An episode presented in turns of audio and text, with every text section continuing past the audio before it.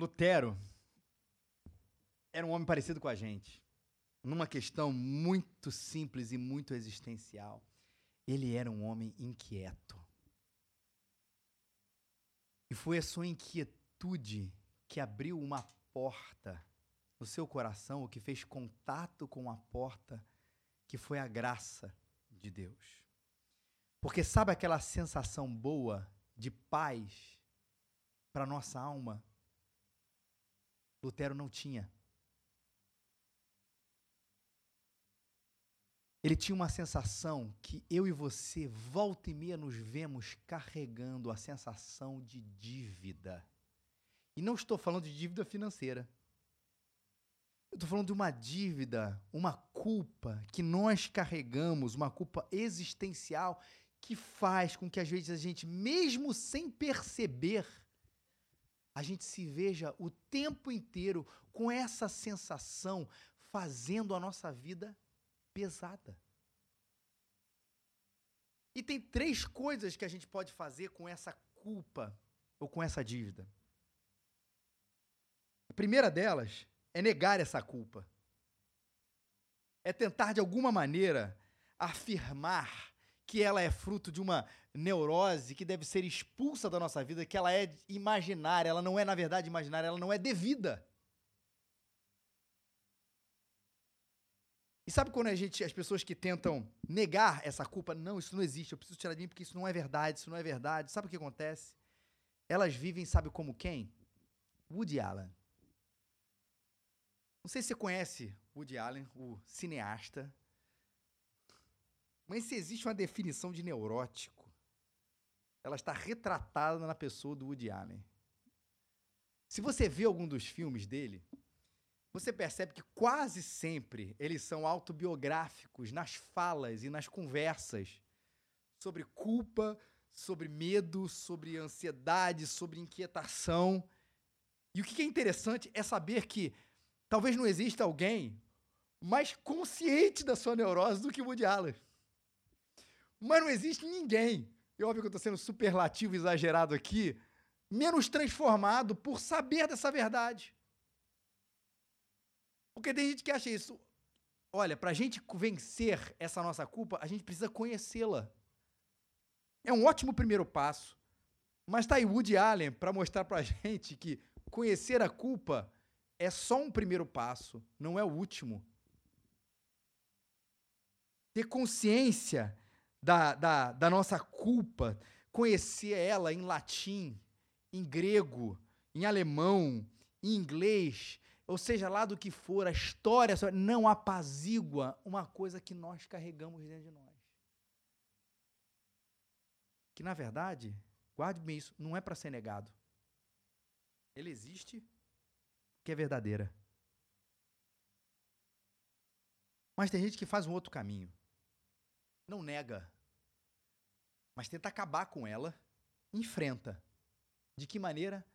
Passa a vida inteira se auto-justificando. Gente, eu tenho esse negócio dentro de mim. Eu percebo que não são meus pais, não é nenhum karma, não é nenhum ato por si só, mas a gente percebe que a gente não é perfeito. A gente percebe que a gente é mal. A gente percebe que a gente erra. A gente percebe que a gente vacila, a gente percebe que, que nós fizemos coisas terríveis no passado e no presente, que a gente tem essa sensação que é até verdadeira, de ser uma fraude, de que a gente não é essa coisa bonitinha e cheirosa que a gente aparenta. Tenta negar ou tenta se auto-justificar. Aí o cara vai para a legião estrangeira. Lembra disso? Vou passar lá a vida inteira isolado naquele lugar. Vai levar uma vida querendo fazer caridade. Vai levar uma vida tentando virar um monge e mesmo que essa figura do monge não seja uma figura uh, real, do tipo, você vai para um monastério, você vai para a legião estrangeira, tem gente que vive assim. Se autopune. Vive uma vida infeliz, achando que no final a sua infelicidade vai compensar a sua a sua hipocrisia, que a sua infelicidade vai compensar a sua culpa. Eu sei que eu fui culpado, Deus, mas na fundo, no fundo eu nem fui nem tão feliz assim. Então, dá pra gente fazer zero a zero nessa história? Dá pra gente compensar uma coisa pela outra? Ou, Senhor, olha quantas coisas boas eu fiz. Eu faço sempre o bem para tentar compensar uma coisa que eu não fui. Eu tento parecer bem para as pessoas para compensar aquele monstro que eu sou, ou aquele hipócrita que eu sou, aquele impostor que eu sou. E traçam um caminho da autojustificação em que a gente precisa se perceber se nós não estamos nele ou não, porque ele não é tão distante quanto a gente parece. Quanto a gente acha. Você pode negar a culpa. Você pode passar a vida tentando se auto-justificar. Ou você pode receber o perdão e a liberdade. Porque a reforma protestante nasceu no coração de Deus e ela atingiu o coração de Lutero de uma maneira tão forte, de que aquele homem inquieto começa a sentir a presença ainda mais forte, e ele diz isso de demônios, que era a sua culpa. E não que os demônios fossem imaginários, não, mas os demônios lembravam quem Lutero era. Porque se meu querido e minha querida, os demônios ou nós mesmos nos lembrarmos quem nós somos, a sensação que a gente vai ter mesmo é de uma extrema culpa, ou não é verdade? Mas um dia ele lê esse texto de Romanos 1, de 16 a 17. E ele percebeu que ele não precisava mais daquela acusação. Ele começou a sentir a paz que a Bíblia nos diz que excede a todo entendimento. E se eu fosse tentar ver uma figura Queria que você imaginasse um homem cheio de pedras nos seus ombros, tentando andar ou tentando correr. E na medida que esse texto atinge o coração, Deus atinge o coração de Lutero através desse texto, essas pedras vão caindo. E caindo. E caindo. E caindo. Ele começa a ter liberdade. O que ele descobre nesse texto? que, que havia de tão precioso para Lutero que ele não tinha visto quando passou tantas vezes? Porque, vejam bem, irmão, não foi a primeira vez que Lutero leu Romanos 1, 16 a 17. Ele era um monge, conhecia a Bíblia. O que, que havia de tão precioso que ele não viu? Ele redescobriu o maior tesouro da igreja o Evangelho.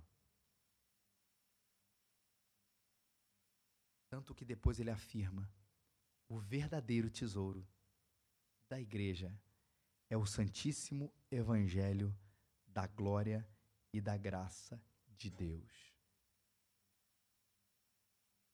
Como assim ele descobriu o Evangelho? Entenda uma coisa, gente. A Bíblia fala sobre um monte de coisa. Na verdade, a Bíblia fala sobre tudo, ou tudo que a gente precisa saber.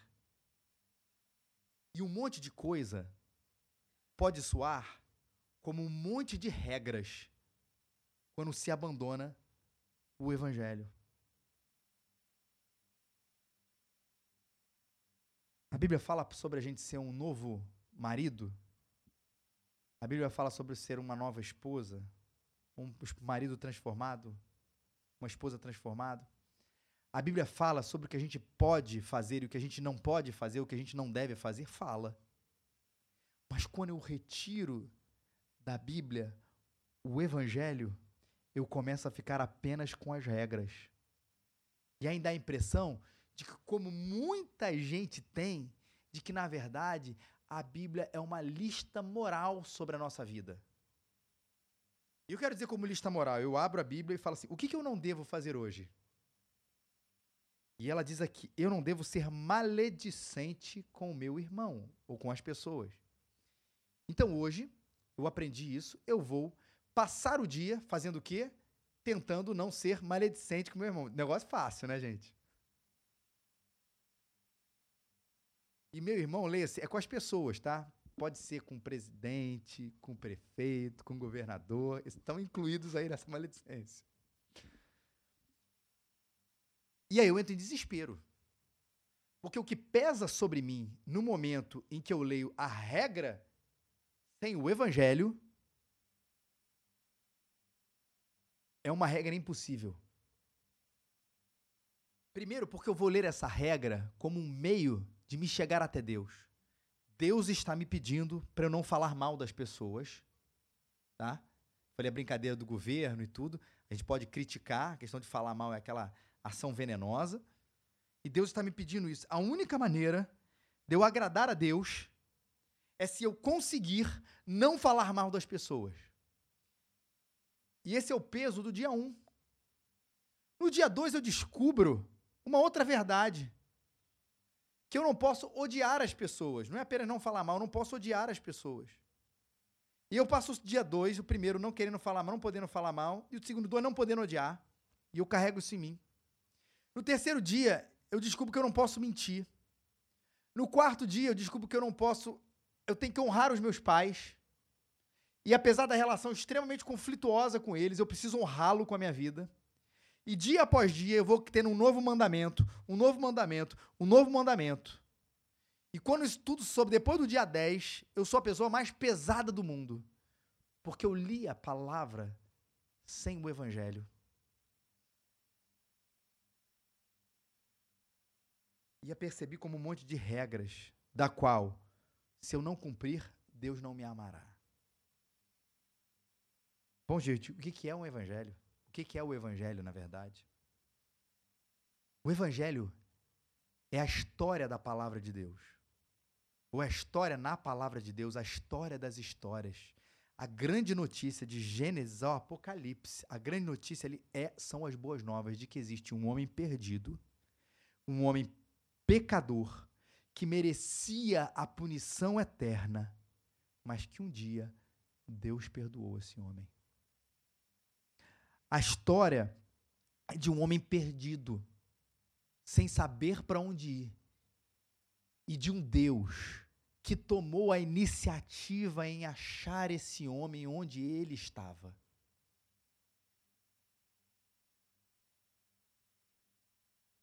E aí isso muda. Porque, na verdade, eu começo a perceber que é verdade. Do dia 1 ao dia 10, ou dia 1000 da minha vida, infelizmente, eu serei desobediente. Do dia 1 até o dia final da minha vida, eu serei desobediente a tudo que a palavra de Deus me disser, quando eu penso que obediência é uma coisa completa. Mas Deus, sabendo disso, sabendo disso, sabendo que eu estava absolutamente perdido, sem ser nenhuma capacidade de obedecer, e já punido por ele por já ser, ser nascer um ser desobediente, uma criatura desobediente, Deus provê para mim, deu para mim um salvador. Um salvador. Quem é esse? Jesus Cristo. E a do Salvador aqui é muito importante. Porque Deus não olhou para mim e falou assim: Felipe, realmente você não tem jeito. Vou jogar essa sujeira para debaixo do tapete. Deixa para lá. Deus não fez isso. Porque Deus é justo. O que ele fez por mim, o que ele fez por você, foi tirar a minha culpa, o nosso pecado, e falou: alguém vai ser punido no seu lugar, Felipe. Jesus Cristo. E Jesus Cristo morre naquela cruz, não como um ato, como uma, uma poesia de amor à humanidade, não foi por isso, mas porque todo pecado merece uma punição. E o nosso pecado inteiro, do dia 1 até o último dia da nossa vida, ele carregou na cruz. E aí eu começo a entender o que, que é viver, como Lutero falou, o que, que é o justo viverá por fé. Que eu não vivo, como o texto que a gente leu de Gálatas, o Dilon leu aqui pra gente, pelas obras da lei. O que, que isso quer dizer? Eu não vivo dando um dia após dia dizendo, eu vou conseguir obedecer, eu vou conseguir obedecer, eu vou conseguir obedecer. Não. Eu tenho certeza de que eu não conseguirei obedecer, mas ainda assim Deus me ama porque eu vivo pela fé de que Ele levou os meus pecados. E é isso que pode trazer paz para o coração do ser humano. Ele mandou um substituto para pagar a culpa do homem. Sim, o homem é culpado. E não há autojustificação que a gente tenha para fazer mudar isso, mas a redescoberta do evangelho é a redescoberta do fato de que eu não posso mudar essa condição, mas Cristo pode. E por isso a justiça, no Romanos 1,17, a justiça de Deus se revela no Evangelho. Porque Deus não foi justo, não resolveu ser justo comigo. Ele resolveu ser, exercer a sua justiça comigo em Cristo, ou seja, puniu Jesus e resolveu ser misericordioso comigo. E me deu um perdão que eu não merecia. E deu a Lutero um perdão que ele não merecia. E por isso Lutero começou a sentir paz. Porque ele desistiu de purgar a sua própria culpa. Porque ele desistiu de fazer coisas boas para apaziguar a sua consciência. Porque ele não encontrou uma excelente negação dos seus problemas ou coisa parecida. Ele encontrou na morte e na ressurreição de Jesus a solução para a sua culpa, porque ele era absolutamente culpado e só Cristo poderia dizer para ele: os seus pecados estão perdoados. E com essa declaração que ele que é o evangelho, somos perdidos, mas Deus perdoou os nossos pecados é que ele descobre uma paz que excede a todo entendimento. Olha o cenário da época. Você quer perdão pelos seus pecados? Faça uma oferta para a igreja. Você quer perdão pelos seus pecados? Faça isso pela igreja. Você quer perdão pelos seus pecados? Faça esse ato, construa esse templo, construa esse pilar, construa essa catedral, ajude o bispo. Faça alguma coisa. Faça, faça. Lutero disse: não faça, creia, creia, creia. Os seus pecados estão perdoados. O justo não vive pelas suas boas obras, o justo vive pela fé no Filho de Deus que perdoou todas as coisas. E isso é para a gente também. Por isso que todo cristão eu faço um relatório trimestral sobre a plantação das raízes para uma igreja em Campinas. E eu tenho que sempre responder a mesma pergunta. Se os irmãos vierem de Campinas estiverem assistindo, não é crítica, mas ela me faz pensar. É uma pergunta pessoal, não é uma pergunta sobre a igreja, é sobre o plantador. Como o evangelho tem transformado você? E eu lembro que uma outra igreja que nos apoia, essa em Boca Raton, do pastor Tommy Kids, eu lembro que ele falou para um amigo nosso, plantador de igreja, falou assim: pregue o evangelho para você todos os dias.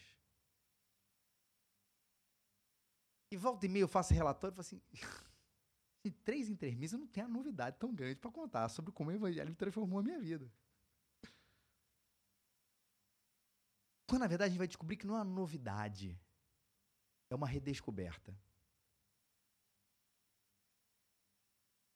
Porque na minha caminhada, a gente vai começando a se sentir pesado, sim.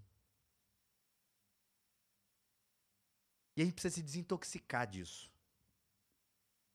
E não é vindo mais para a igreja, não é dando mais dízimo, não é nem lendo mais a Bíblia, não é nem orando mais. Já falei aqui diversas vezes que às vezes a gente usa essas coisas boas numa tentativa de purgar nossa culpa, mas é pregando o evangelho tão conhecido de nós para nós mesmos todos os dias. É preenchendo um relatório onde, pelo menos de três em três meses, eu sou obrigado a lembrar que o Evangelho é quem me perdoou. De que se eu sou livre, não é porque eu estou plantando a igreja raízes, é porque Cristo me perdoou. Se você é livre, não é porque você vem à igreja, porque você lê a Bíblia, porque você dá o seja lá por que for, que motivo, porque você faz um ato de caridade, porque você se acha o profeta da sua nação. Você é livre, você tem paz, porque Cristo perdoou os teus pecados. E essa verdade aquietou o coração de Lutero. E essa verdade tem transformado vidas. Porque o evangelho, também segundo esse texto, ele é dinamite. Porque o evangelho é o poder de Deus. Poder, dinamis, dinamite. Ele dinamita o coração da gente. Ele arrasa o coração da gente. Ele traz paz. Ele traz transformação. Mas ele também precisa ser compartilhado. E esse é o efeito da explosão do dinamite. Calvino, esse um outro reformador, formulou alguma coisa muito interessante. Que enquanto Lutero enfatizava muito pela sua vida e pelo seu contexto, a importância de que nós não somos salvos pelas obras da lei, nós somos salvos pelo que fazemos pela igreja, ou por coisa parecida, ou pela humanidade. Nós somos salvos e nós temos paz porque Cristo nos trouxe essa paz, porque Ele nos perdoou daquilo que de fato éramos culpados.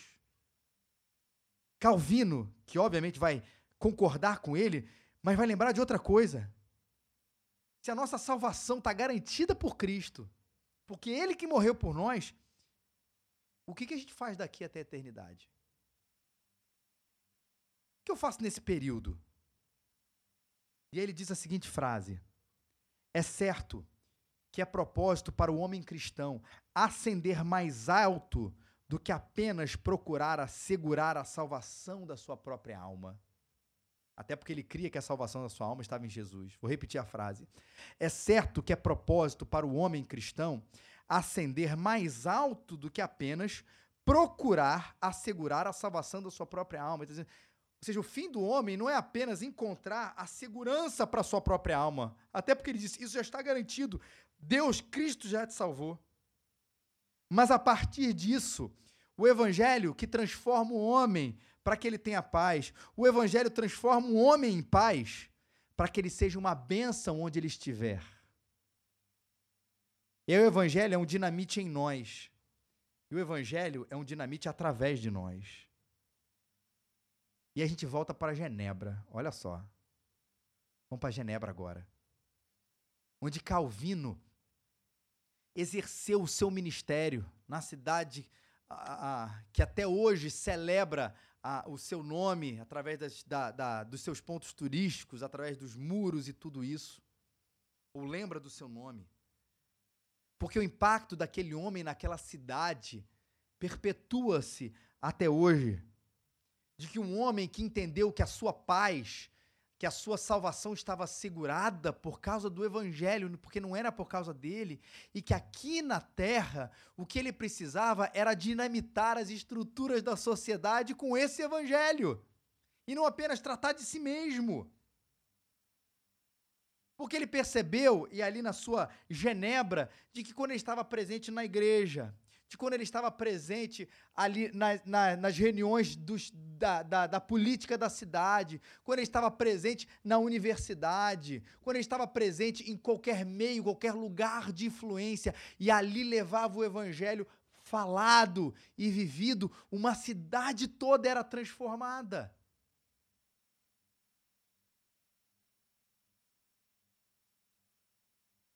Porque ele percebeu que esse poder de Deus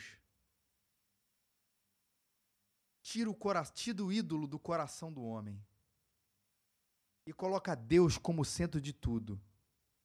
E esse homem, em chamas por Cristo, é um homem diferente, que muda o lugar onde ele está. Porque esse homem não obedece mais à sua cultura. Cristo é o seu Senhor. Porque esse homem não obedece mais a si mesmo. Cristo é o seu Senhor. Porque esse homem não obedece mais à fama.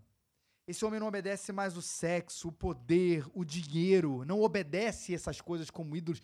Cristo é o seu Senhor.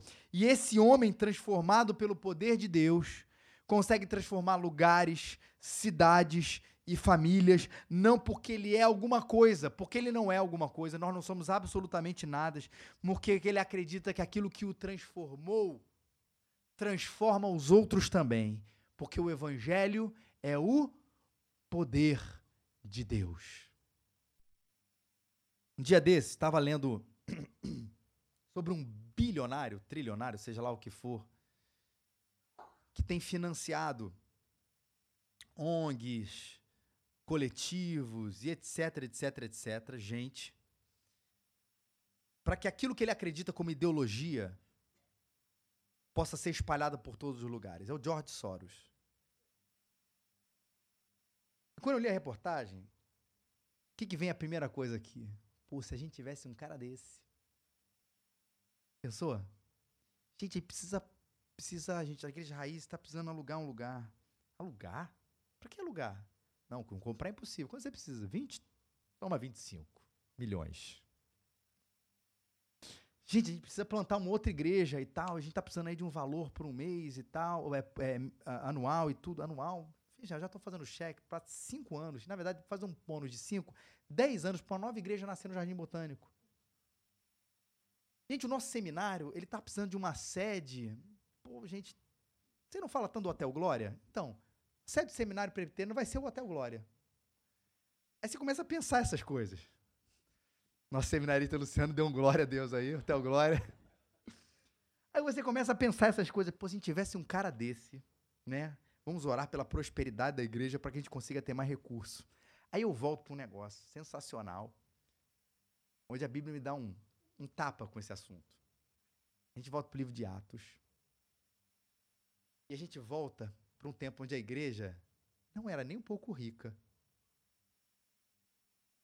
E ela chega diante de um homem coxo e o cura, dizendo aquela frase continua sendo um, uma lança na alma da gente quando a gente começa a pensar sobre esse assunto.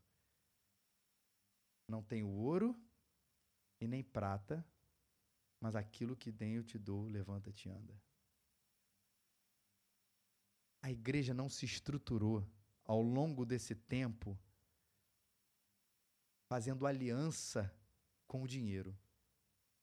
Por favor, ele é importantíssimo mas ele não é a nossa solução. Ele paga as nossas contas, mas não é diante dele que nós dependemos. É de Deus, que provê os recursos, mas que principalmente traz para a gente o poder de Deus para que a igreja se espalhe. Faz uma conta de tempo e não mais de dinheiro aí na sua cabeça. Quanto tempo seu filho, sua filha são expostos ao evangelho e quanto tempo eles são expostos à cultura do nosso tempo? Nessa conta de tempo, quem é que está ganhando? A cultura sempre vai ganhar. A não ser que você construa a vila, aquele filme, coloque seu filho lá dentro, fale assim: a gente vai viver aqui a cultura do evangelho, como se o mundo não tivesse caído, que não vai dar certo. E por que, que a gente viu os nossos filhos se rendendo a Cristo? Porque não é prata e nem ouro e nem tempo, apesar de a gente acreditar no tempo com eles, mas é o evangelho no coração dele que muda o coração deles. Se a gente pensar em termos até do nosso tempo, a gente está falando dos nossos filhos porque a gente os vê com mais vulnerabilidade, mas quando a gente fala a respeito de nós, o tempo que a gente passa aqui, nesse tempo aqui, na igreja, você lê a Bíblia em casa, o tempo que você não estou nem dizendo de televisão e Rede Globo. Estou falando do tempo que você está em contato com, com a vida, com o tempo. É impossível que a Bíblia, se você pensar na matemática do tempo, exerça mais influência sobre a sua vida. É impossível. Mas não é a matemática do tempo. É o poder de Deus na sua vida. A não ser que você fale, eu vou ficar lendo a Bíblia o dia inteiro. Alguém vai falar comigo, o chefe vai falar comigo e falar assim: peraí que eu estou lendo a Bíblia. Só tem 10 minutos com você de trabalho, o resto todo tenho aqui. Não dá. Mas é o poder de Deus. É por isso que essa vitória, a nossa é garantida. O tempo, o investimento que a gente tem para fazer missões em qualquer lugar do mundo, nada vai se comparar a dinamis, ao dinamite, ao poder de Deus que alcança coisas que a gente não consegue explicar. Que faz isso. Tira a cultura como meu ídolo, a mim mesmo como meu ídolo, a fama como meu ídolo e coloca Cristo como meu Senhor. E porque Ele é o poder de Deus, ele precisava ser espalhado, ele precisa ser espalhado. Por isso ele usou, Calvino usou para fazer Genebra um lugar diferente. O Evangelho me faz e ele me fez, continua a me fazer ser crente em Cristo. Me fez um novo marido, um novo filho, um novo profissional, um novo mordomo do tempo e das minhas prioridades. E é isso que vai impactar a nossa geração. É isso que vai fazer com que a reforma continue se perpetuando. Porque não é apenas, como eu disse, uma vírgula doutrinária, mas é um lembrete do tesouro que é o Evangelho e do tesouro que precisa ser espalhado, que é o Evangelho. E do tesouro que fez com que esse Evangelho, e aqui eu termino, chegasse, sabe aonde? No Rio de Janeiro. Não sei se vocês sabem, Calvino foi extremamente missional ou missionário onde ele estava. Acreditava que a igreja precisava ser luz na cultura e na sociedade onde ele estava, mas existe um episódio interessante, onde em 1555 um grupo de cristãos reformados deixa a cidade de Genebra e vem parar onde, gente? No Rio de Janeiro. Vem aportar aqui pertinho da gente onde é feito aqui na ilha de Villegagnon, existe até um, um, um monumento da Igreja Presbiteriana do Brasil ali, que é o primeiro culto reformado das Américas, aqui na nossa cidade do Rio de Janeiro. Que coisa boa! Esses caras foram enviados por Calvino até aqui. Mas houve um momento de discordância. Villegagnon e eles começaram a discordar em questões doutrinárias. E aí ele fala o seguinte: olha, não está certo não. Vocês vão aí, escrevem aquilo que vocês pensam, numa tentativa de fazer eles se retratarem, né, concordarem com o Vileganhão e se retratarem da heresia reformada, protestante, vamos dizer assim, que eles estavam ali afirmando. Mas sabe o que esses homens fizeram? Fizeram uma confissão de fé. Eu creio nisso. Eu creio nisso. Eu creio nisso. Eu creio nisso. E vou ficar firme na minha fé. O preço deles foram a vida deles. Eles morreram porque eles assinaram a confissão daquilo que eles acreditavam. Porque o ídolo do coração desses homens de Deus não era nem a sua própria vida, mas era o próprio Deus, ao ponto de entre escolherem viver como covardes, negando a Cristo, e morrer corajosos, vivendo pelo Evangelho, eles morreram corajosos, vivendo pelo Evangelho e assinaram o que hoje é a Confissão de Fé da Guanabara. Como é chamada, depois você procura ela tá integralmente aí na internet para você ler dos nossos primeiros mártires reformados cariocas, genebrinos cariocas aqui na nossa cidade. Hoje, gente, é um dia para a gente celebrar esse movimento de Deus. Para celebrar o tesouro escondido que a gente precisa redescobrir todos os dias para reformar o nosso coração, que é o Evangelho que nos traz a paz. Hoje é dia para celebrar a mudança possível, porque o Evangelho é salvação e ele muda a gente por completo. E apesar de não ser uma regra de, de, de moral, ele muda a gente para amar e obedecer essas coisas.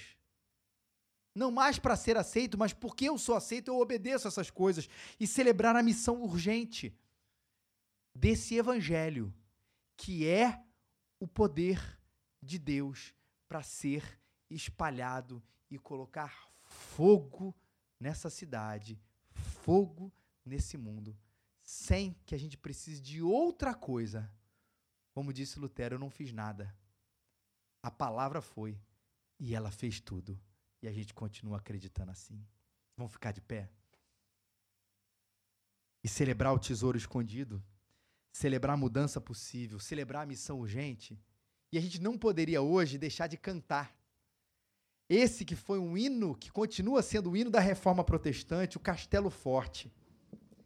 Quem escreveu esse hino foi ninguém mais, ninguém menos do que o próprio Martinho Lutero. E se você já conhece a letra, releia ela quando você estiver cantando.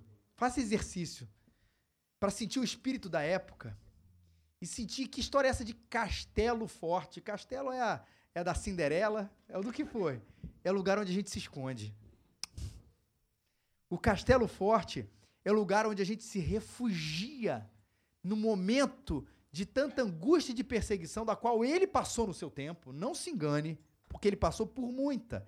Ficou escondido, a, a, a, se passou por outra pessoa para não, se, não ser perseguido, não ser morto, não ser assassinado. Era um homem jurado de morte. E de repente, ele canta essa música, ou na verdade escreve essa música para relembrar que o seu castelo, que a sua segurança, de que o seu refúgio, de que a sua força é o nosso Deus.